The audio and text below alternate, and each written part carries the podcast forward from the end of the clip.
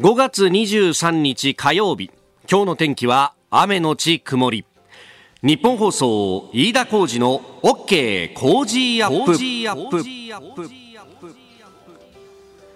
朝6時を過ぎました。おはようございます。日本放送アナウンサーの飯田浩二です。おはようございます。日本放送アナウンサーの新業一華です。日本放送飯田浩二の OK 工事アップ。この後8時まで生放送です、えー、冷たい雨が降っているぞというところでありますが。まあ昨日はね昼間は本当日差しが強くて暑いなというねジャケットを着てるともう暑くてたまらないという感じだったんですが。まあ夕方夜ぐらいねいわゆる夕立がざーっとやってきた、まあ、その前、前後ぐらいからひんやりとした空気がね流れてきてでそのままその空気が都心周辺、まあ、関東地方居座っているという感じであります。今、日本総屋上の温度計が14.1度なんですが、はい、今日の気温はこのまんまっていう感じらしいね。この後ほとんど気温上がらなくて東京都心は予想最高気温16度の予想になってまして、うん、16度。えー、昨日に比べますとマイナス13.4度。いやいやいやいやいや、一日でそんなにね、乱高下されるとね。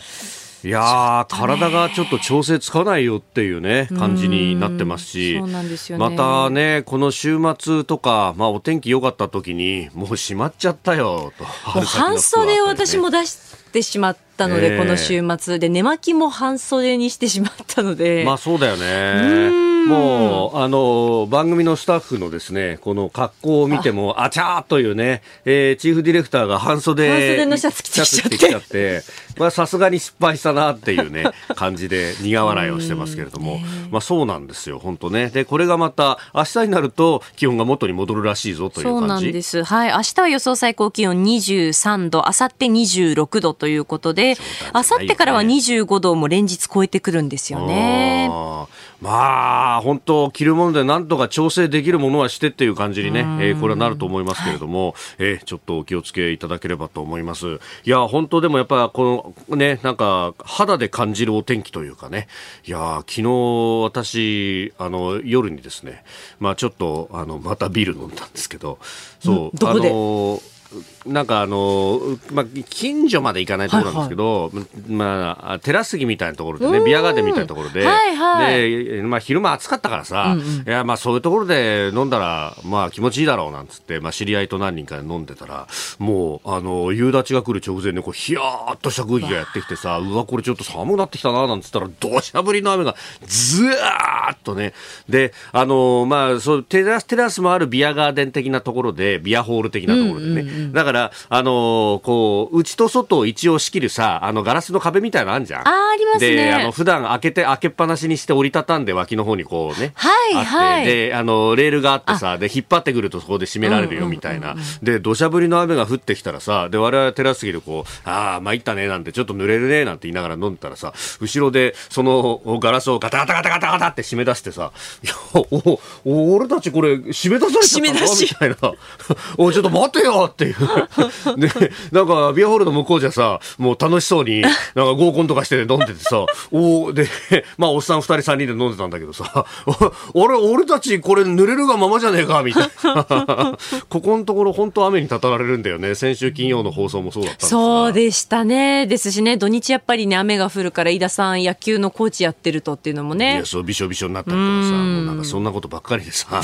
いや、参ったなっていうね。まあ、あの、でも、ビール飲んでるうちはそれでもそんなに寒くないんだけどやっぱり冷めてくるところがそうですね。そうなんだよ、ね、まああのビールについてはね、えー、ここのところ確かにいっぱい飲ってるなっていう感じであの昨日ちょっと G7 サミットでねあのビールスタンドが出てたよなんて話とそれからビール継ぎの名人の、えー、重富さんという人の話をしたじゃないですか。そうしたらあのその重富豊さんがですねツイッターのアカウント持ってて、はいあの番組を聞いてくださったのか誰かからね、うん、あの知らせてくれたのかえ、えー、書いてくれてました。なんと！飯田さん G7 広島サミット取材お疲れ様でした。12杯お飲みいただきましたよね。かっこ笑い。番組内でご紹介ありがとうございますと。やばい。覚えられた。だからそれは飯田さんがもう連日通いすぎて重富さん覚えてくださってたってことですよねきっといやまあでさてはあの1杯2杯じゃないなっていう 白状しなさい。いや、確かに、確かに。何杯飲んだのよ。いや、な、1日あたりは1、2杯ぐらいだったかなという。本当なのか？ところなんですけど、はあ、ね、やっぱ毎日行ったら覚えられる。覚えられますね、それは。だからトータル？トータル、いや、まあまあ、そこは。トータル ?10 杯ぐらい。10杯大きな声を出すんじゃないよ、これ。意外と会社の中で聞かれちゃったりなんかするんだ。いやでもね、この人本当有名人なんだよ。広島ではやっぱビール飲みの間では。で、こうツイッターでね、こう見ていくと、あの、今度、お札幌にエスコンフィールドに上陸するんだという。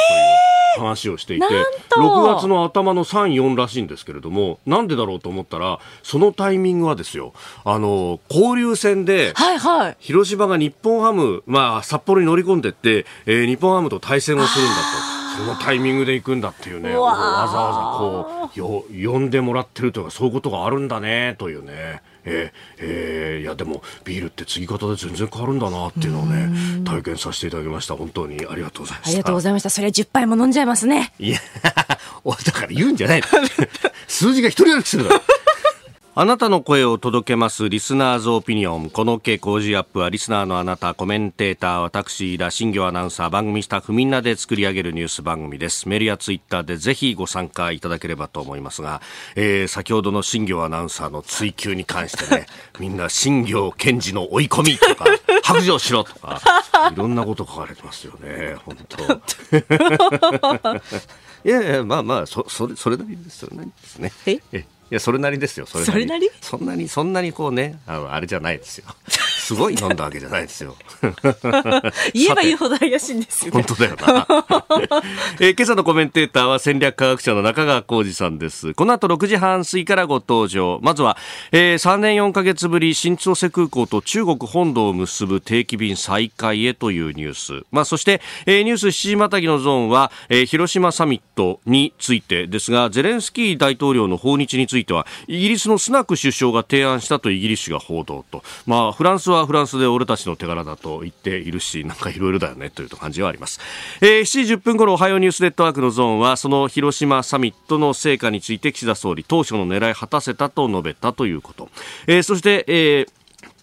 ニュースキーワードのゾーンは中国がアメリカの半導体大手の製品の調達を禁止するというニュース。で、さらにはスクープアップのゾーン中国版、えー、サミット中国と中央アジア5カ国結束という、えー、ニュースも取り上げてまいります。メールツイッターこちらです。メールアドレスはコージーアットマーク 1242.com アルファベットすべて小文字で COZY でコージーです。コージーアットマーク 1242.com ファックスは0570-0212 0242 0570-021242ツイッターはハッシュタグコージー1242ハッシュタグコージー1242です。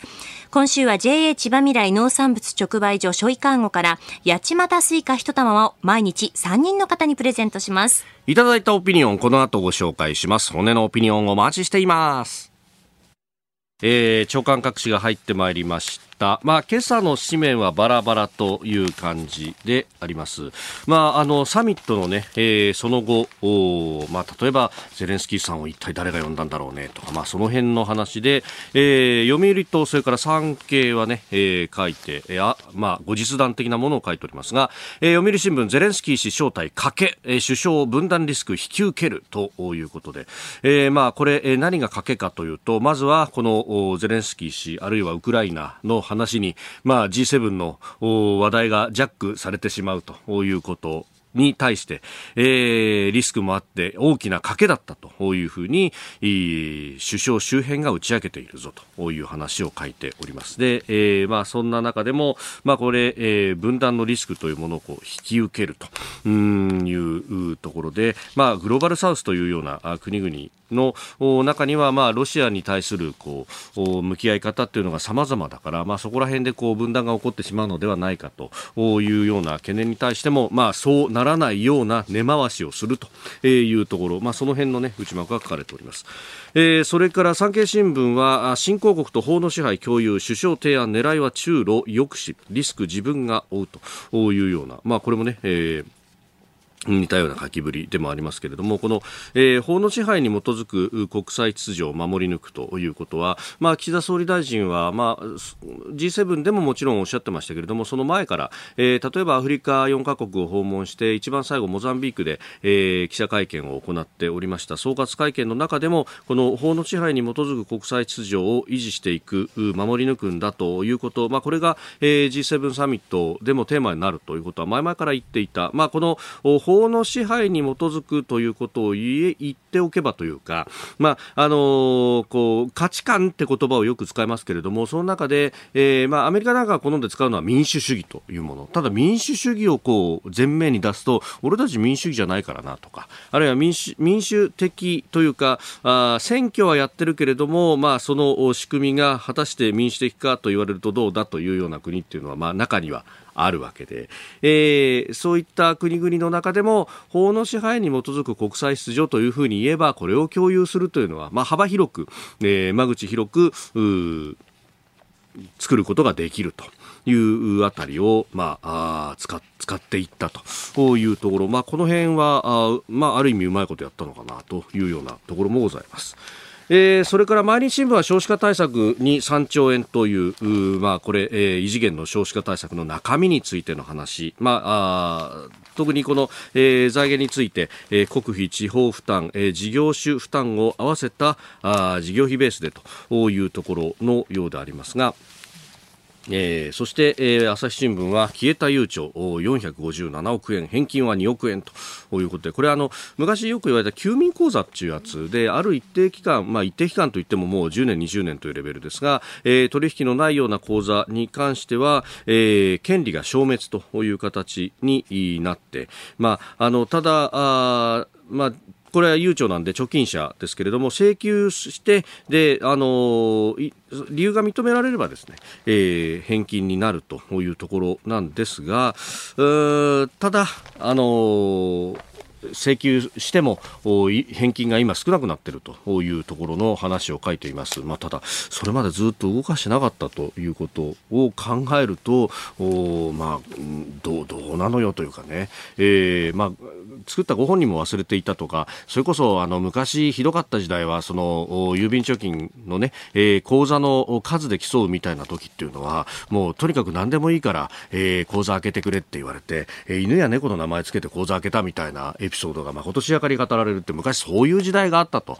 いうところなんですが結局それがそのまま残っちゃっていてこれを管理するのにもシステムを維持するのが大変だというような話も一方ではあるんですけれどもねというところであります。えー、それから気になるニュースということで、あのー、1個ですね、読売のこれ地域面。で、えー、東京版にですね、え出ていたんですけれども、えー、夢あれば羽ばたける赤眼の飛行機前田さん若者の心に非日米で講演というあの事故でね右目の視力を失いながらプロペラ機を操縦して単独で世界一周飛行を果たしたと。ここであの何回かご紹介したりとかあるいはあのラジオチャリティーミュージックソンの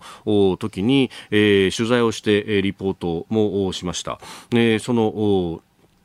えー、前田さん、えー、前田真二さん、えー、この方の記事がね結構大きく載っていてであのもともとどうしてこ空を志してそれが一旦その事故によって挫折をしさらにそこからまた挑戦してとねアメリカに渡ってアメリカだったら赤眼であっても操縦の免許を取ることができるんだと。で、えー、当時のその飛行学校というか航空学校の教官の方に、えー、どうしてもまあ挑戦しないんだと、えー、諦めてないかと。で、えー、人生にはあ2つの不幸があるんだといううちのその1つがやれるってお前自分で分かってるの？のに諦めるっていうのはそれそれほど不幸なことはないっていうふうに、えー、言われてもう典型を受けたような気持ちになったというね、えー、話を紹介したことがあったかと思いますけれどもそうなんですよ。結構ね、あのー、折々に触れて、えー、帰ってきて講演をしたりなんかして特にあのこの方日大の航空を出てますんで、えー、日本大学のその招きであったりとかで、えー、結構ね、えー、講演をしてということをやってるんですけれどもあのコロナで傷ついたあ若者たちね、えー、その無力感に苛苛まれているところでいや人間には可能性があるんだとえいうことをね、え、自分の体験などを交えながら力説をされていると。またねあの戻ってきたタイミングで会いに行こうかなと思ってますけれどもこういうね活動をしていてそしてうん今も大空を飛び続けている人がいるんだよということを少し知っていただきたくてご紹介しました、えー、ここが気になるでした。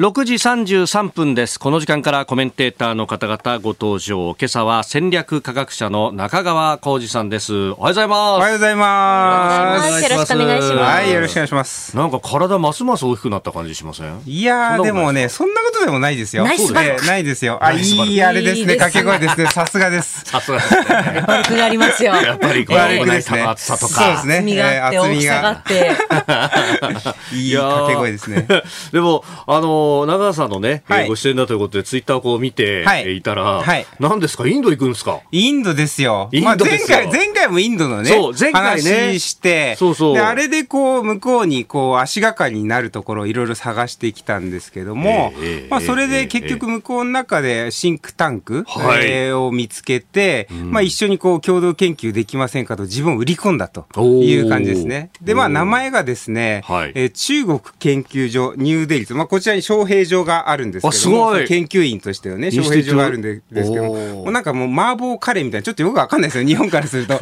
中国研究所ニューデリーって言われても、日本で言われてもどこにいるあるんだ、何の研究をするんだって感じですけど、要はインドの、えーと、対中、対 ASEAN とアジアの、まあ、ルックイースト政策ありましたんで、はい、まあ、そういったその戦略を研究するシンクタンクで、もう50年以上、半世紀以上、1969年からですから、長くあるっていうことで、まあ、外務省とか、インド外務省とかと連携しながらやってるところなんで、まあ、そこで見ていこうという形のところと共同研究ですね。はい。なるほど。いはい、いや、前にご出演いただいたときに、そのインドにおける中国研究というものが、その、あの、やっぱり漢字がわからないとかいうことがあって、はい、結構解像度があまり高くないんだってお話を、はい、あれはオフトークでしたっけね、まあ、されてたような気もするんですけどそうですね。その辺でニーズがあったわけですそうですね。やっぱり向こうからすると、まあ、そもそも研究者として漢字を知る人材が少ないということと、あそうすると漢字知ってる県というと、まあ、大陸と、あと台湾、それから、えー、日本、それから、はい、えっ、ー、と、韓国みたいなね、とこありますけども、はい、まあ、比較的その辺日本人ってやっぱ安牌だし、あの、人間性として安牌だし、なおかつ、その、向こうからするとクワッドっていうね、連携も、あの、まあ、そう、外交的な枠組みもあるんで、はい、まあ、日本人の人材というのは比較的ウェルカムなわけですよね。でそういった意味だと、向こうから、あの、まあ、対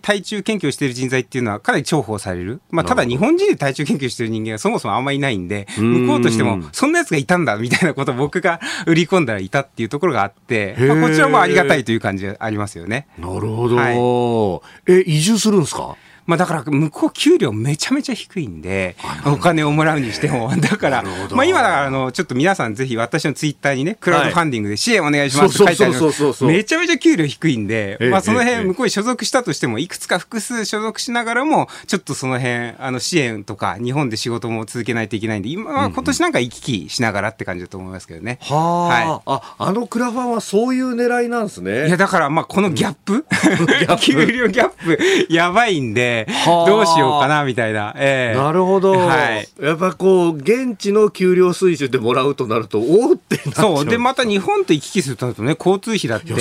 かかりますから、ね、まあ多分交通費だけで、あの、給料の数か月分飛んじゃうかもしれないんで。うん、まあ、それは。それと行き来できない。そうそう。まあだけど、向こうにやっぱ属すっていうのは大事で、えー、あの、やっぱ日本から見てっていうのは情報解像度低くなっちゃうんで、やっぱ現地のこう、匂いだったり人間関係だったりとか、あらゆるもので向こうに所属して、研究しようかなっていう感じですよね。は、い、これなんかね、ふわっとこう、日本国内でもインドとは仲良くできるよね、みたいなのがそうなんですよ。だから僕も、うん、チャイナを研究するときに、はい、チャイナは、まあ当然、インチュのね、あの、えー、紛争を抱えてますし、国紛争を抱えてますし、はい、クワッドの中でもインドを知りたいんだけども、うん、ぼやっとしてますよね、いろんな意味で。やっぱそこやっぱチャイナよりも全然解像度低いので、インドに関しては。だから、ここやっぱ、あの、きちんと調べないといけないなっていうのは、ちょっと対チャイナ研究から実は出てきたっていうのもありますよね、僕の中では。なるほどね。はい、えー、まあ今日はね、えー、そんな、まあアジアから見る、あるいはインド、中国から見る、はい、サミットであったりとか、はい、いろいろお話ししていただこうと思っております。すねはい、8時までお付き合いいただきます。よろしくお願いします。日本最大級の討論イベントついに開催飯田浩司の OK コージーアップ激論有楽町サミット in 東京国際フォーラム出演は青山繁晴須田慎一郎宮崎哲也峯村健二小泉悠高橋杉雄ほか終わりの見えないロシアのウクライナ侵略。激しさを増す米中対立。そして相次ぐ北朝鮮のミサイル発射。激変する国際情勢。日本はどこへ向かうのか。最強の論客たちが集結して大激論。一緒に考えて希望を見出しましょう。6月25日日曜日。会場は東京国際フォーラムホール A チケット絶賛発売中。有楽町サミットで検索。お聞きの配信プログラムは日本放送飯田浩司の OK コージーアップの再編集版です。ポッドキャスト YouTube でお聞きのあなた通勤や移動中に最新ニュースを押さえておきたい方放送内容を少しでも早く知りたい方スマホやパソコンからラジコのタイムフリー機能でお聞きいただくと放送中であれば追っかけ再生も可能ですし放送後でも好きな時間に番組のコンテンツを自分で選んでお聞きいただけます。毎朝6時の生放送では登場するコメンテーターの最近の活動はもちろんたっぷりとニュース解説をお送りしています。レギュラーコメンテーターに加えて専門家と随時つないで掘り下げてお送りしています。日本放送のエリア内でお聞きの皆さんラジコラジコのタイムフリーでチェックしてください。ツイッターでは最新情報を発信中。ぜひフォローして番組にご参加ください。コメンテーターの方々と7時をまたいでニュースを掘り下げてまいります。えー、今朝は戦略科学者中川浩二さんです。引き続きよろしくお願いします。よろしくお願いします。えー、そして株と為替の値動きをお伝えしておきます。22日のニューヨーク株式市場ダウ平均株価は先週末と比べて140ドル5セント安い3万3286ドル58セントで取引を終えました。ハイテク銘柄中心ナスダック総合指数は62.88ポイント上がってって12,720.78でした。一方円相場は1ドル138円60銭付近で取引されております。え現地22日、まあ、日本時間では23日の朝になると思いますが債務上限問題をめぐってバイデン大統領と野党の共和党幹部、まあ、マッカーシー下院議長らとの協議が控えていると。いうことで、まあ、様子見ムードが広がる中続落をしたということであります、まあ、野川さん、これねアメリカの債務上限問題もガタガタしてますよね。いやもうそれでバイデンさんねあの時もうそわそわしちゃってみたいなね。G7 でね。ね G7 でねもう会そうそう。会合にも出られずみたいな。まあしょうがないですけどね。ね、うん、まあまあこれがどうなるかで結構ね為替だとかいろんなところが影響を受けていくということでありますが、うん、えー、ではこの時間取り上げるニュースこちらですゼレンスキー大統領の G7 広島サミット参加についてイギリスのスナク首相が提案したとイギリス紙が報道。イギリス紙ガーディアンによりますとウクライナのゼレンスキー大統領の G7 広島サミット出席をめぐりイギリスのスナク首相が G7 に直接 G7 に来て直接訴えた方がいいと提案したと報じました。またガーディアン紙はゼレンスキー大統領にとって G7 以外の招待国の支援獲得が目的であり特にインドが最大のターゲットだったと分析。インドのモディ首相との会談を実現させたことを評価しました。まあ、これ、誰の手柄だっていうのが、まあ、読売新聞はね、えー、結構、総理側の視点で書いていたりとか、あるいはフランスもマクロン大統領が、いや、俺、うちが飛行機出して連れてきたんだからよって話をしたりとか。みんなが俺行けって言ったよとかね、俺が手伝って、俺が育ててやったんだよってよくありますよね、出世した人に対してね。いや、あいつは、あいつさ、俺が育てたんだよ俺が育てたんだよって、その感じは出てますよね、みんながね。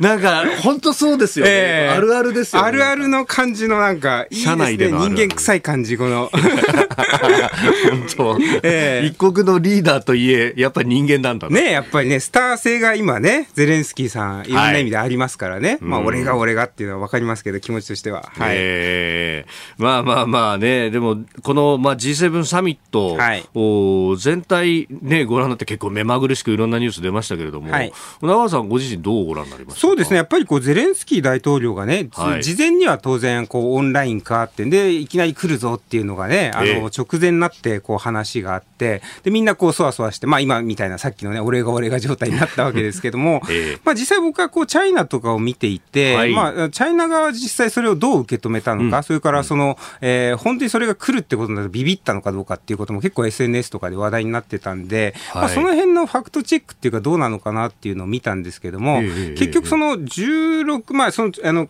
また後のコーナーでね、説明しますけど、その中国中央アジアサミットっていうのが18、19にあったと思うんですが、ね、その前のね、16、17日に、はい、えっ、ー、と、ユーラシアの、ユーラシア地区の代表、っていうのがチャイナのですね、これゼレンスキーさん合ってるんですよね。はい、16順で、日本でね、あんまり報道されてないんですけども、はい、あって、で、きちんとゼレンスキーさんと会ってると。で、うん、話も結構ちゃんと詰めてやっていて、で、えっと、えー、ウクライナ側からは、はい、えー、チャイナの引き続きの支援っていうのをお願いしますよ。我々はチャイナ大歓迎ですよ、みたいな形で言っていると。で、チャイナ側は、これは僕はパブロフの犬というか、パブロフのチャイナといつも呼んでるんですけども、一つの中国を約束約束させましたっていうことだけは入れとくと、はい、チャイナって大抵何でも OK みたいな、まあ、ロシアとの関係もそうなんですよね。いろんなこと語った後に、一つの中国を確認したっていうことを言わせてるみたいな、まあ、だ逆に言うとそこだけ言ってくれると支援しますよみたいなところが、なんかパブロフのあのチャイナっていうのがあるんですけども。なるほど。えー、で、まあそういったその、えっ、ー、と、ことを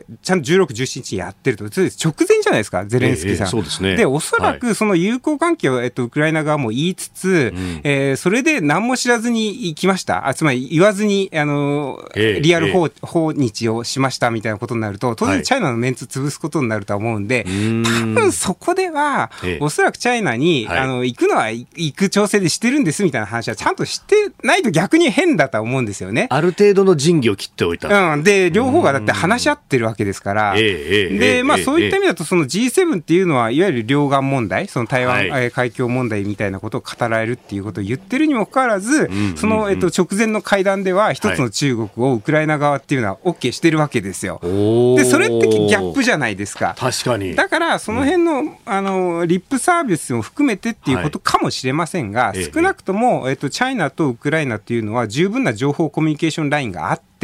で、えっと、訪日に関しても直前すぎるので、あのきちんとそれは、えっと、チャイナ側に多分言って、、チャイナ側も多分容認があったので、うん、えっ、ー、と、それほど過剰な反応っていうの、で、過剰な反応があったっていうんですけども、かなりね、あの、過剰な反応とは、あの、ずっと見てる人間からすると思えなくて、あの、サード配備ありましたね、16年、17年あの頃の反応とは全く違って、あの、所詮、キレゲーというかですね、キレゲー。キレゲー。あの、前、そう、前の時も外相、G7 外相で、そう、チャイナのこと批判した時にもあったようなレベルのキレゲーだったんですね、あの、タルミ大使を、はい。えー、呼びつけてっていうのも比較的近いような形なので、まあそういった意味だと、思ったより切れてない、切れゲーに近いっていう感じだったで、なおかつそのウクライナへの、えっと、ユーラシア代表の法、えーえー、法ウクライウクですね、っていうのを見ると、まあ、その辺の落ち着いてたのは情報というのはある程度把握してたんだろうなと思いました。なるほど。はい、え7時をまたいで、まあ、この中国のね、えー、G7 の反応であるとか、仲介外交を続けていきます。今朝のコメンテーターは戦略科学者中川浩二さんです。引き続きよろしくお願いします。よろしくお願いします。えー、あの、ユーラシア代表という方が、まあ、この G7 サミット、まあ、ウクライナにのね、ゼレンスキー大統領が、えー、結果的にやってきましたけれども、その直前に、えー、ウクライナを訪問して、そして、えー、会っていたという話がありました。このユーラシア代表っていうのは、あの、3月に習近平氏がモスクワに行って、で、えー、和平外交をやるんだと、はい、で特使を派遣するということを、はい、まあ、確かウクライナのゼレンスキー大統領と電話会談を行った後かなんかに発表してましたけど、その人ってことですそうですね、一括でやっていて、あと、まあ、習近平さん自体もあの、はい、ウクライナと、ね、電話会談、ゼレンスキーさんとしたっていうのを、うん、あの数か月前に出たと思うんで、そういった意味だと、十分こうコミュニケーションが取れているということなんですね。ここやっぱりこう日本にいると、あの見間違ってしまうのが、まあ、中ロの陣営ですよと。で一方で我々ね、あの民主主義、自民主義陣営というのは、まあ、ウクライナの側に立ってっていうことで、じゃあ、チャイナってどっちなの？って言ったら、ロシア側ですよっていうふうなイメージが強いと思うんですけれども、やっぱりその辺両方とあの情報ラインがあるっていうところは見た方がいいわけですよね。で、なおかつその、あの、あの前前回もね、こちらに出演させていただいたときにお伝えしましたが、はい、まあ、一番最初のフェーズは中立化。のめ、を目指そうと、チャイナやってたわけですよね。つまりロシアからも、えー、我々に来てくださいって嫌だよって言われて、えー、ウクライナについては、えっ、ー、と、敵にならないでっていうような状況になっているということからすると、要は、両方から、えー、いや、ニュアンスは違うんだけども、えー、そういったチャイナっていうのを、まあ、あの、仲間にもできない、敵にもできないみたいな、そういう状況にさせているという状況。で、まあ、これっていうのはなんでかっていうと、チャイナってのはなんでそれをやってるかっていう、別に大国だからやってるわけじゃなくて、はい、その一つの中国っていうのを守るためには、えー、国際的な安全保障体制が必要です。なぜなら国連があって、はい、それによって一つの中国というのがみんなに、えー、分かち合えてるから、つまり一つ台湾を、えーと、自分たちの施政下に置くためには、えー、国際的な、えーと、秩序が保たれなきゃいけない。だからロシアが核なんか撃ったら困るんだというのがチャイナの立場なわけで、で、そういった意味では中立化を、最初は、えー、マイナスをゼロにするために中立化をしようと思ってたわけですよね。で、それが、えっと、だんだん変わってきて、はい、まあ、えっと、最初はだから中立化の名手への戦略をやっていて、え後半になってきたら最近はどういうことをやっているかっていうと、実はですね、その紛争が起こっていた方がミスリーディングされていいというところがあるわけですね。どういうことかっていうと、え大国、アメリカも含めて、はい、あそこに取られますよね、目がね、外交。で、その中でチャイナとは中東、対中東、対アフリカ、はい、対 ASEAN 外交、対ラテンアメリカ外交っていうのをバンバン展開できると、実際に展開してますよね、そうですね。展開してます、ね、イランとサウジの話してますよね。なので、まあそういったところを見ると、その、まあ、なんていうのかな、右にまんじゅう、左にチョコレート戦略というか、まあどっちに転がってもいい。つまり、紛争が長引けば長引くほどミスリーディングができると。で、紛争が長引かないで自分たちは仲介外交できると、えー、大国としての得点、仲介得点ができる。これ別に、あの、私たちすごいでしょって話じゃなくて、インテリジェンスの話です。要は両方に、えっ、と、ベットできるということは、情報が一番取れるって話ですよね。今、ウクライナの情報ってみんな取れてると思うんですけど、じゃあロシアの情報って取れない。だけどチャイナ取れてるって話になると、まあそういう意味でインテリジェンス強くなるということがあるので、まあ、まんじゅうになってもチョコレートになってもいいと。つまり、和平になっても、紛争になってもいいと。いう状況に切り、だ前、前までの中立化戦略っていうのはマイナスからゼロへどう展開するか。マイナスからゼロっていうのは、あの、開戦の直前に、まあ、あの、過度にプーチンさんと近づいたことから、もうちょっと引き戻さなきゃっていうようなところそうですね。あの、まあ、過度にっていうこと自体も、まあ、かなりその辺っていうのも、あのこれもイメージの世界イメージの世界で、もともと外交文書をチャイナを見ていると、あの、是非曲直ということで、あの、要は突き放してたわけですよね、ロシアを言葉として。まあ、その英文経由の情報だと、 unlimited bond ということで、際限ない、えっと、中という。だけど、原文読むと、かなり突き放した話が書いてあって、まあ、その辺っていうのが日本でに5人式、あとは英字の、英文の世界でも5人しか広がった要因だとは思うんですが、まあ、少なくとも、チャイナがそう言っていると。まあ、我々はどうか別にしてですね。で、まあ、その中で、あの、今、飯田さんおっしゃったように、マイナスからゼロっていうのは、えー、安全保障体制が、えっ、ー、と、国際的な安全保障体制、えー、と集団安全保障体制が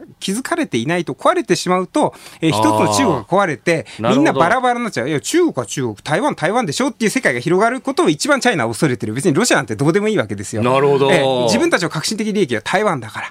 だから、そこを崩さないためがマイナスということで、それをゼロに持っていくための戦略だったというのが前半戦。前半戦。だいぶ落ち着いてきたから、今度は、そう、両方中立化の、中立を見なされたので、落ち着いてきたので、今度はどうプラスになるかっていうところに持ってったっていうところなので、だ今度はあのね、えっ、と、放浪また首相がすると思うんですけども、はい、えチャイナから、まあその時にも、だから結局、その G7 対抗かとかそういう話なんですけども、いわゆるインテリジェンスなので、別にロシアからも、あの、ウクライナからも情報を取りゃいいやっていう話の中の一環の活動だと見なした方がいいですよね。えー、だからその、まあどう転がっても、だ紛争であっても得だっていう視点は忘れない方がいい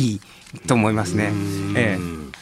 えー、ニュース7時またぎ、まあ、この G7 などを見ながらの中国の動きというところをお話しいただきました。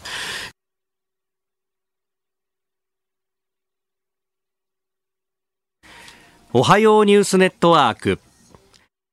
この時間取り上げるニュースはこちらです。G7 広島サミットの成果について岸田総理大臣が当初の狙いを果たせたと述べる。岸田総理大臣は昨日総理官邸で G7 広島サミットについて当初の狙いを果たすことができたと語りました。一方サミットの討議で台湾問題を取り上げたことに対し中国が批判していることに関して対話を通じて協力すべきことは協力する。建設的かつ安定的な関係を築いていきたいと言及しました。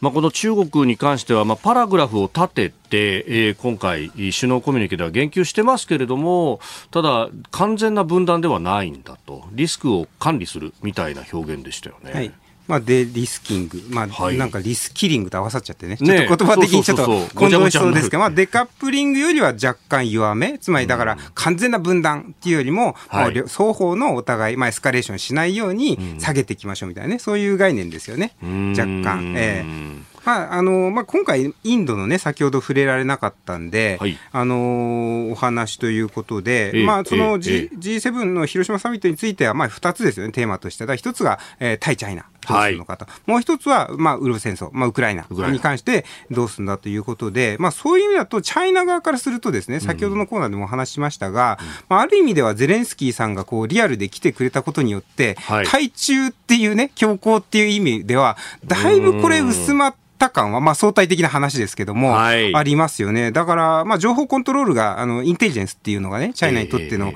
えー、えー、戦略的な肝として彼ら動いたので、そこを見ないといけませんよとお話しましたけれども、はい、まあ、そういう意味からすると、直前に会ってたっていうことも含めて、まあ、むしろゼレンスキーさん、い、行かせたかったのもチャイナじゃないかっていうレベルでもありますよね。だって。止めない道路がいけいけっていう。ウル先生に関しては先ほど言ったように、マイナスからゼロ、ゼロからプラスっていう戦略はもう効いてるわけなんで、えー、で、対中強硬の G7 がもしやられたっていうのは、これチャイナコントロール効く範囲じゃないですよね。そうするとコントロール効いてる方の話題が多い方が、当然いいわけなんで、はい、まあその辺っていうのはありますよねと。で、あと、まあ、えっと、まあ、ゼレンスキーさん側からすると、まあ先ほどね、はい、そのインド、モディ首相と会いたかったというグローバルサウスっていうことで会いたかったということがあって、で、じゃあ一方で、そのブラブラジルのね、ルラさんとは。ね、ルラさんとはって、まあ、待ってたけど来なかったんだ来なかったんで、みたいなことやってましたけども、はい、まあその辺っていうのは、まあ、あの、ブリックスっていうのが今回のドル戦争でだいぶ連携っていうのがね、見えて、まあ、中立化という意味では見えてきましたけれども、まあ、少なくともこのインドっていうところの、まあ、潜在性だったとか、はい、あとはまあロシアからね、仏教用というか、えー、あのまあ、その辺インドかなりあのがっつり組んでて、うん、まあ、今、自国産に切り替えようという政策ありますけれども、はい、ただそれでもまだつながってる中で、まあ、揺さぶりという意味では、うん、あのだいぶ良かったでしょうし、まあ、インドだって当然こと断れないというかですね、まあ、実際リアル対面であれば断れないっていうところもあるので、そうですね、えー、まあ、その辺はあの非常にこうゼレンスキーさんってやっぱうまうまい、あの候補戦がうまいなというところはあると思いますよね。あの、はい、土曜日のまあ昼過ぎに広島入りをしてゼレンスキーさん、もうあの初っ端にあったのがこのインドのモディさんと、はい、やっぱりこう一番なんというか遠いところの人をまず崩すみたいな感じだったんですかね、ロシアに近いだけにとどうなんでしょうね、あのまあ、国際的な中で、まあ、G20 の国々ってあると思うんですけども、はい、まあ、その中でやっぱりこう大国と呼ばれるいくつか、本当にまあ大国と呼ばれるいくつかっていうのを見た場合に、はい、まあ、やっぱりインドっていうところ、まあ、チャイナというのは先ほど言ったように交流があるわけなんで、うん、まあ、インドをもうちょっとこっち側側に寄せようという意識というのは非常に働いてますよね。うん。で中川さん、まあ、ご自身は、えー、インドに関してっていうのもね、はい、あの、はい、それこそこれから先インドで研究もなさるということでありますが、はい、このインドのこの外交的なスタンスっていうのはやっぱりそこもこう一線を画すというか中立的なところを施行する部分があるんですか、まあ、インドは正直言ってまだ産業としてまだ全然そあの発展をしていないので、まあ、IT なんかはね一気にあれいっちゃったラッキーパンチがあったわけですけども、そういった意味だとこうあの、外交的にまだ余裕がないっちゃ余裕がないわけですよね。あの内政で全然ぐだぐだで、まあ、チャイナみたいな形で生み出すシステムが国内で力があれば外交に行くぞっていう話になりますけども、はい、まあ、その辺いくら開発独裁的な民主主義だとしても、まあ、かなりまだ発展性として難しいので、まあ、外交に余裕がないというのは確かにチャイナに比べればないと思うんですね。でただその中で、あのまあ、チャイナ的なモデルを作ろうとして、まあ、フィピックっていうようなですね、あのフィピック。あのいわゆる G7 が終わった後にパラオとかねあの行ったと思うんですけども、はい、あの、ね、チャイナがやってるのは例えばチャイナ対アフリカ諸国の会議、まあ、この間チャイナ対中央アジアの5か国みたいな形。で、うん、チャイナと他一対他の関係ありますけどこのフィリピックっていうのも一対他の関係で、はいえーと、インドといわその、えーと、諸島地域の関係、はい、一対他をやろうとしたら、G7 とは7並列ですよね。はい、その一対他のフレームワークとしてインドがやろうとしてるけれども、やっぱりアフリカとか、ええ。ー、中東とか、えー、その辺に比べると若干弱弱い感じはありますね。だからインドまだまだその辺食い込めるフレームも持ててないし、一対他をやろうとしてもそ、それほどまだ強い感じでもないというのがあるので、あのー、まあどうなんでしょうね、そのウクライナとしてゼレンスキーさん自体があったということは、はい、あの印象としてはあるけれども、実質としてはっていうところはまた別の話だと思いますね。イメージ戦としては非常にグローバルサウスという意味では出ましたという感じだと思いますけども。はい、あ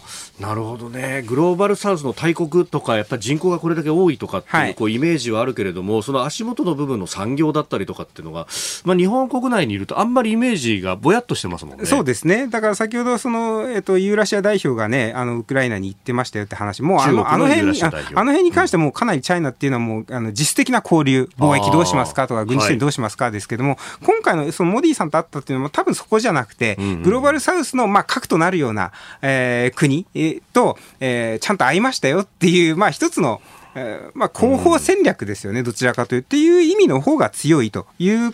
気持ちはしますね。なるほど。はい、だからそこでこう、武器これだけとかなんとかとか産業でとか、はい、そういうこう、まあ中身のあるような話っていうよりは、あったあの絵作りがポイントと。と思いますね。あとはまあ中東にも、あの、インドっていうのは食い込んでるというか、まあ貿易関係とか強いので、まあその辺はただとは言っても先ほど言ったように、まだまだインドをハブにしてどうかっていうことでは、実質は、あのチャイナ、対チャイナとは全然違うと思いますね。ウクライナにとっても。それから、まあ、あのこのタイミングで G7 のタイミングで、はい、えー、クワッドの首脳会談首脳会議も行われましたけれども、まあ、この辺もだから実質的なその軍事交流とかそういう話まではいかないというところですか？だ結局のところ、クアッドっていうところに関しても、まあ、軍事的なね、はい、あのつながりとしてのクアッドなわけですけれども、うん、そのインドのやっぱりロシアとのね、その軍事的な協力が当然あるわけなんで、あのその辺っていうのは、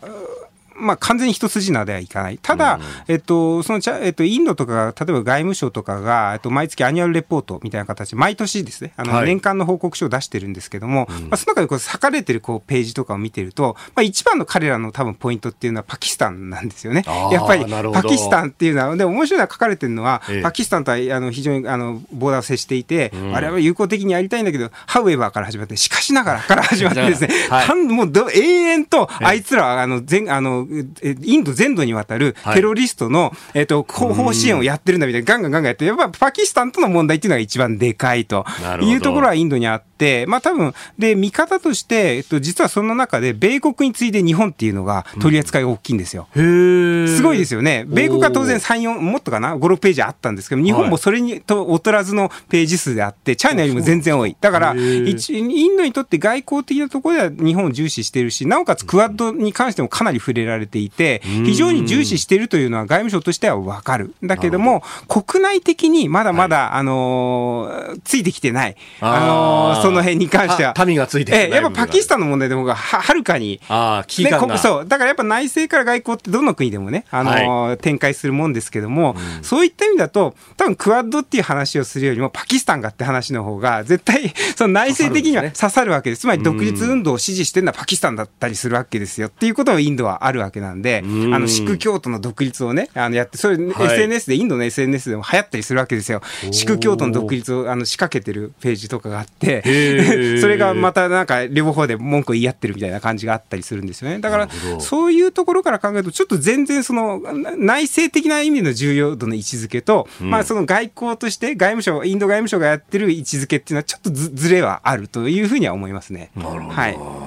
さあそして、まあ、G7 からの内政ということでいうと、まあ、これでちょっと支持率がぴょっと上がって、はい、で解散があるんじゃないかみたいなことをね、えー、今日各紙政治面結構書いてきてますけれども、はい、いやこれねやっぱりこう岸田外交として今回成功だったか否かっていうところに関してはこれねよくマスコミで批判とかされてますけども、はい、まあ、全然これはプラスですよはっきり言って。で外交としてはやっぱ G7 広島サミット日本としての力見せ見せられたよねっていうところで僕はこれ大かなり高評価をしてるんですけどポイントとしては何かっていうと、あのー、まあ、いわゆるその外交的な高評価があって、まあ、それで防衛力を強化しましょう、他国の脅威に対して対応しましょう、うん、えー、それから安全保障があるので、その辺も国としてのきちんと統制を入れますよっていうのって、まあ、いわゆるですね、その統制だったり国家資本主義に近くなるわけです、はい、増税も含めてですね。やっぱチェックすべきは、あの G7 失敗だったよねじゃなくて、G7 は成功だったよねと。うん、じゃあ、それに絡んで、えっ、ー、と、じゃあ別の、あの、例えば増税だったりだとか、国家資本主義的な統制を強めるっていうことに対して、きちんと議論しましょうっていう方が多分正しいやり方なので。そのための選挙だったそう、だ G7 自体。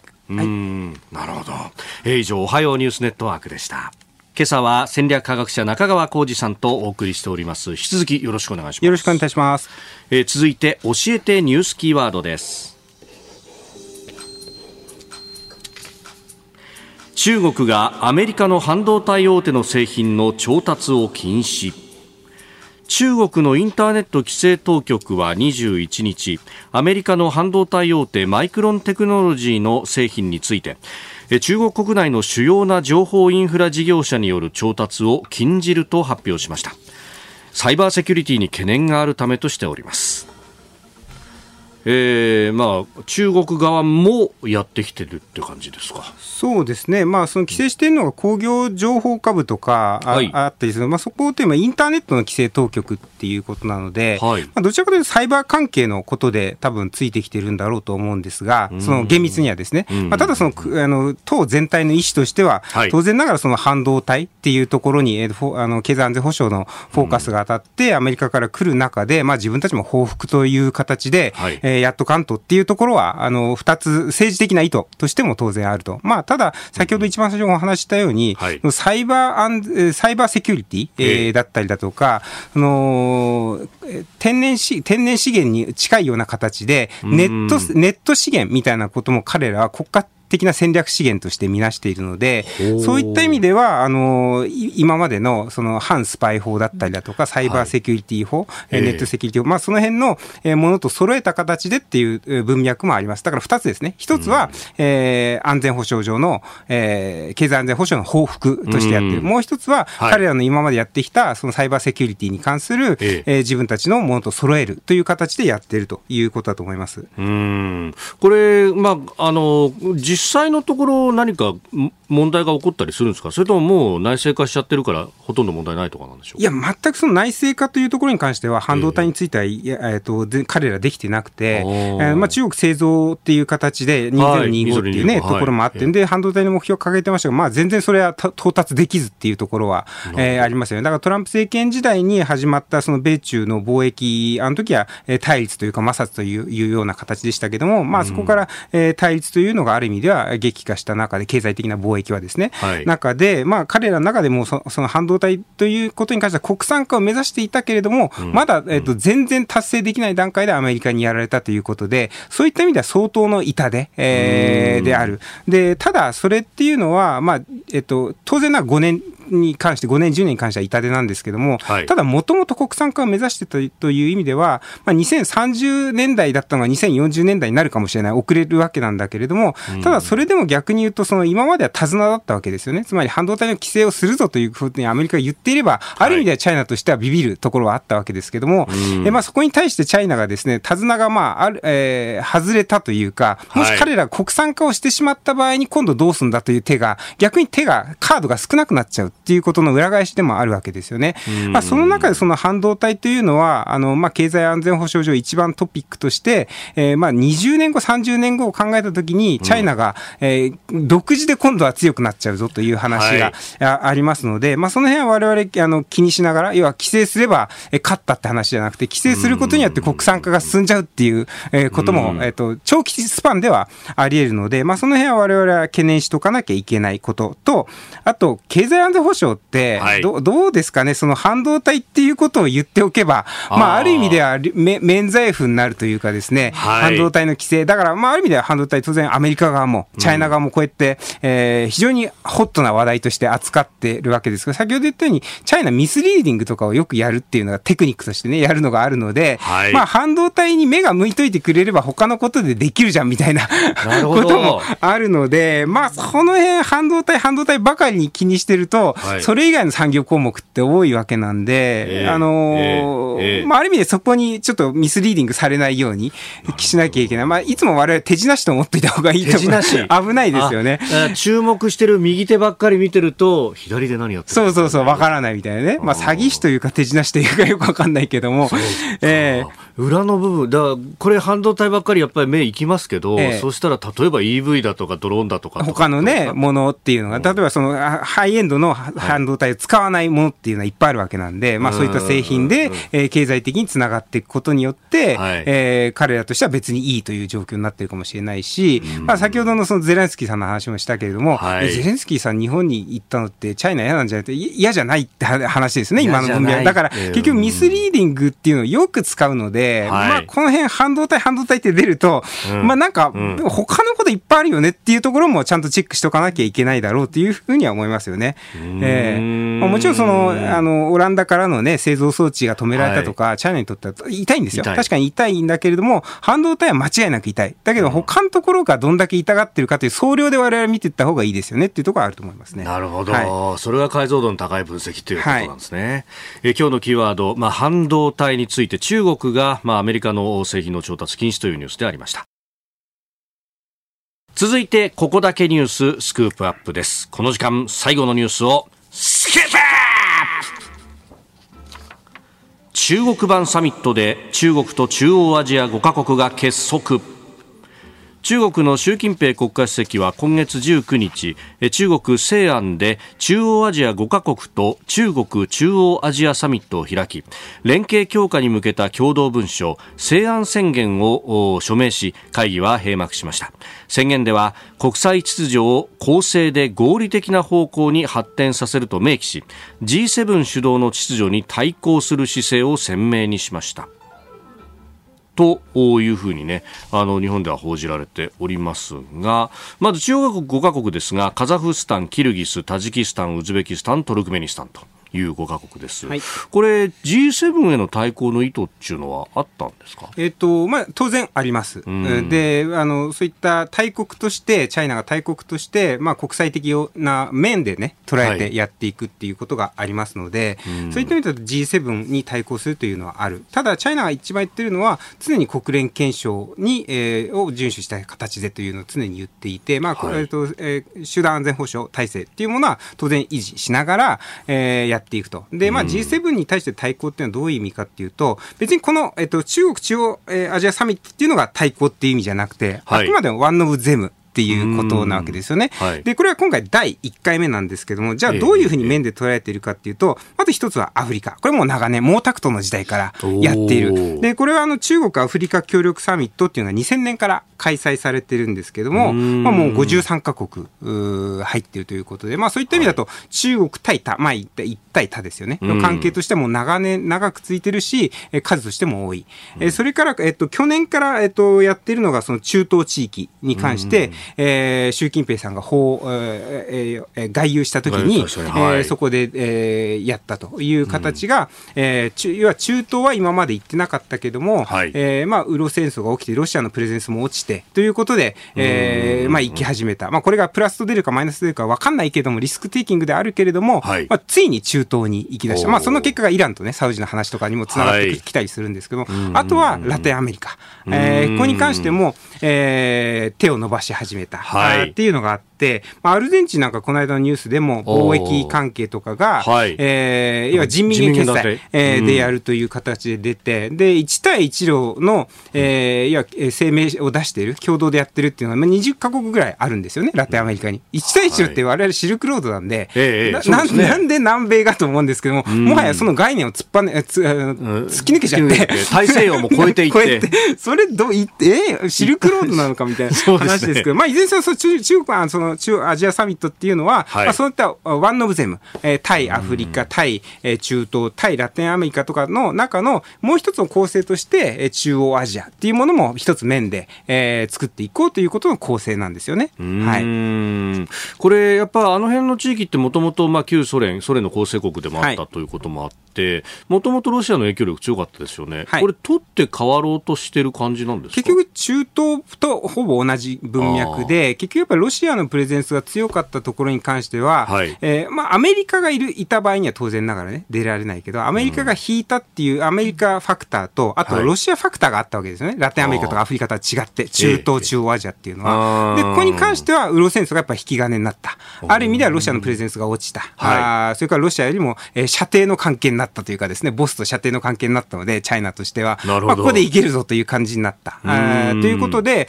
えー、まあ、インテリジェンス能力を彼ら高めるために、中央アジア、中東っていうところについに出張ったんですが、まあ、ただ中東は中央アジアと違って、より一層ちょっとリスク案件はいろいろ抱えてるので、あの中はね、あのぐちゃぐちゃしてるので、まあ、その辺は分からないですけど、まあ、ただ中央アジアについては比較的、あの盤石な体制で、まあ、今回第1回目、で、第2回目も、えー、サミット決めてますから、ああ、もう開催決まってるんです、ね、決まってます。で、まあ、次の、えーと、開催についても、えっ、ー、と、えー、えー、と、カザフスタンで2025年に開催というのを決めてるので、まあ、そういう意味では、あの、まあ、彼らの中では、あの、まあ、引き続き安定して中央アジアとのコミュニケーションを取れるような体制に、ロシアが引いたので、なったと。で、か、まあ、あの5カ国も大変ですけど、後ろ盾っていう意味では、はい、まあ、も、もはやロシアも無理だろうっていう見切りも多分あるんだと思うんですよね。えー、だから、まあ、苦肉の策とは言わないけれども、はい、まあ、他に頼れるところ頼れるところっていう意味では、まあ、チャイナを頼ったというところはあるので、えー、まあ、我々からするとね、そちらの陣営に行くのかみたいなことはあるけれども、はい、やっぱり、まあ、そ、そんなこと言ってられない、ね、お国事情はあるので、まあ、その辺で、まあ、チャイナがある意味では、先ほど言ったように、ラテンアメリカ、中央アジア、中東アフリ,、えー、アフリカっていうところに、うん、えー、ガンガンとこう出張ってきたなという印象ですね。はい、このロシアが引くにあたってというところで、例えば東ヨーロッパ諸国の中でもロシアに近いところありましたよね、はい、その辺というのはやっぱり中国は当然、伸ばしにいくあまああのまあ、16プラス1、17プラス1とかね、まあ、だんだん各国減ってきちゃって、あれなんですけども、ねうん、ただいずれにしても、あそこっていうのは、やっぱりヨーロッパ圏、当然ロシア圏も非常にこう影響力が強いところもあるので、うん、えー、内政不干渉だったりとか、えっと、君主危うきに近寄らずっていうのもチャイナの戦略としてあるんですよ。なるほど。で、あそう、面白いのが、この間タイの総選挙ありましたね。うん、ありましたね。で、はい、不安定化してますね。でこれね、えっと、ちょっと面白い解釈があって、はい、えー、不安定、逆説的なんですけども、不安定化してるとチャイナの、うん、えー、いわ介入が減るんですよ。減るんですか？な要は君主危うきに近寄らずだから。ああ、なんかイメージとしては、ああいうところにこう積極的に手を突っ込んでって。イメージしますよね。だからミャンマーの時もそうだけども、ぐちゃぐちゃしてる時には手突っ込まない。今、えっと、軍事政権がある意味では盤石になっちゃった。あミャンマーは。ミャンマーがね、なった。確かに。で、そうすると、うんうん、えこのえっと、つい先日、まあニュースでも武器供与をね、やるみたいな形で、いや介入していくんですよ。だからタイなんてある意味では、そういう意味でぐちゃぐちゃしてるんで、えー、一回来そうだったんですよ、チャイナの影響が。だけども、チャイナが今引いてるんですよ。だからちょっと逆説的なんですけども、情勢不安化すると、チャイナの影響力工作から避けられると、まあこれがいいかどうか別にしても、そういう側面は、ああります。はあ、それ意外でした。そうですね。だからまあその辺はチャイナは一貫してますね。そうなんですか、危ないところに手出さない。だからアフガンとかあの辺については危なかった時には手出さない。ああ、タリバンが完全に落として、そうまあ今一応政府を作ったって感じになってからですね。そう。だから基本的にはチャイナの戦略っていうのは一貫しているなというところはあります。だからこの間タイなんかもまさにそのミャンマーなんかもそうですね。はい。いやタイってところもだってねあのカジノネットワークがあってしかも経済的にはそこがこう牛耳ってる部分があって、はい、それこそタクシンさんとか相当ねあの中国と近いみたいなことも言われていたじゃないですか。はい。はい、で今回の選挙でタクシン派もこう伸びたみたいなことが、あこれはやっぱりってなんかこうそこつなげちゃいがちなんですそうですよね。だから、まあ例えば韓国とかもぐだぐだしてるとチャイナ介入しにくいし、そういう意味だと日本って安定してるところがあるんですよ。だ介入はしやすいんですよ、チャイナからすると。なるほど。えー、まあ、ただ日本はあくまでもアメリカの、彼らからするとですよ、属国みたいに見られてるんで、なるほどまあ、そういう意味だとあ、アメリカがあるから、ちょっとね、若干生きにくい。アメリカファクターの部分まあ、あるから、ちょっと若干あるんで、あの、その辺は避けてるんですが、アメリカファクターがなくて、ええ、不安定化してないところに彼らは行くっていう、まあ、いくつそのトリガーがあるんですよね。だから不安定化させとくとこないみたいな、それがいいかどうか別にしてっていうのはありますよね。なるほど。はい、そそうか、今までそのオーストラリアへの影響力工作とかっていうのも、はい、アメリカファクターがさほど大きくなかったからと、はい。はい、そうですね。アメリカが今、またこう出てきて、クワッドとかオーカスとかやりだしたら、やりづらくなった、そうですね、ええ。ー、だから政権とかその政治的安定性があるところは、お気をつけくださいっていうところ だと思いますね。なるほど、はい、いや、やっぱ向こうの手の内ってものを知らないと、えーわかんない、ね、そうですね。やっぱ一見するとね、あの、ぐちゃぐちゃしてるところにチャイナが手、手突っ込んでやるでしょ、みたいな認識。まあ、ミャンマーの時も言われましたよね。えー、じゃあ、チャイナがこう介入してんじゃないかみたいな感じで。でも、まあ、蓋開けてみたらそうではないというところは、やっぱエビデンスとしては出てきているので、まあ、その辺は我々、あの、見ていった方がいいとは思います。はい。えーまあ、中国と中央アジアの話から、まあ、影響力工作というようなところまでお話をいただきました。このコーナー含めてポッドキャスト YouTube ラジコタイムフリーでも配信してまいります。詳しくは番組ホームページご覧ください。あなたと一緒に作る朝のニュース番組飯田浩司の OK Cozy up。ニッポン放送の放送エリア外でお聞きのあなたそして海外でお聞きのあなた。今朝もポッドキャスト YouTube でご愛聴いただきましてありがとうございました。飯田浩司の OK Cozy up。東京有楽町ニッポン放送で月曜日から金曜日朝6時から8時まで生放送でお送りしています。番組ホームページでは登場いただくコメンテーターのラインナップや放送内容の原稿化された記事など情報盛りだくさんです。また公式ツイッターでは平日は毎日最新情報を配信中。ぜひチェックしてみてください。そしてもう一つ飯田浩二アナウンサーが「夕刊富士」で毎週火曜日に連載中。飯田浩二の「そこまで言うか」こちらもぜひご覧になってください。忙しい朝そして移動中ニュースを少し深く知りたい時。ぜひ AM、FM、ラジコはもちろん日本放送のポッドキャスト YouTube でお楽しみください。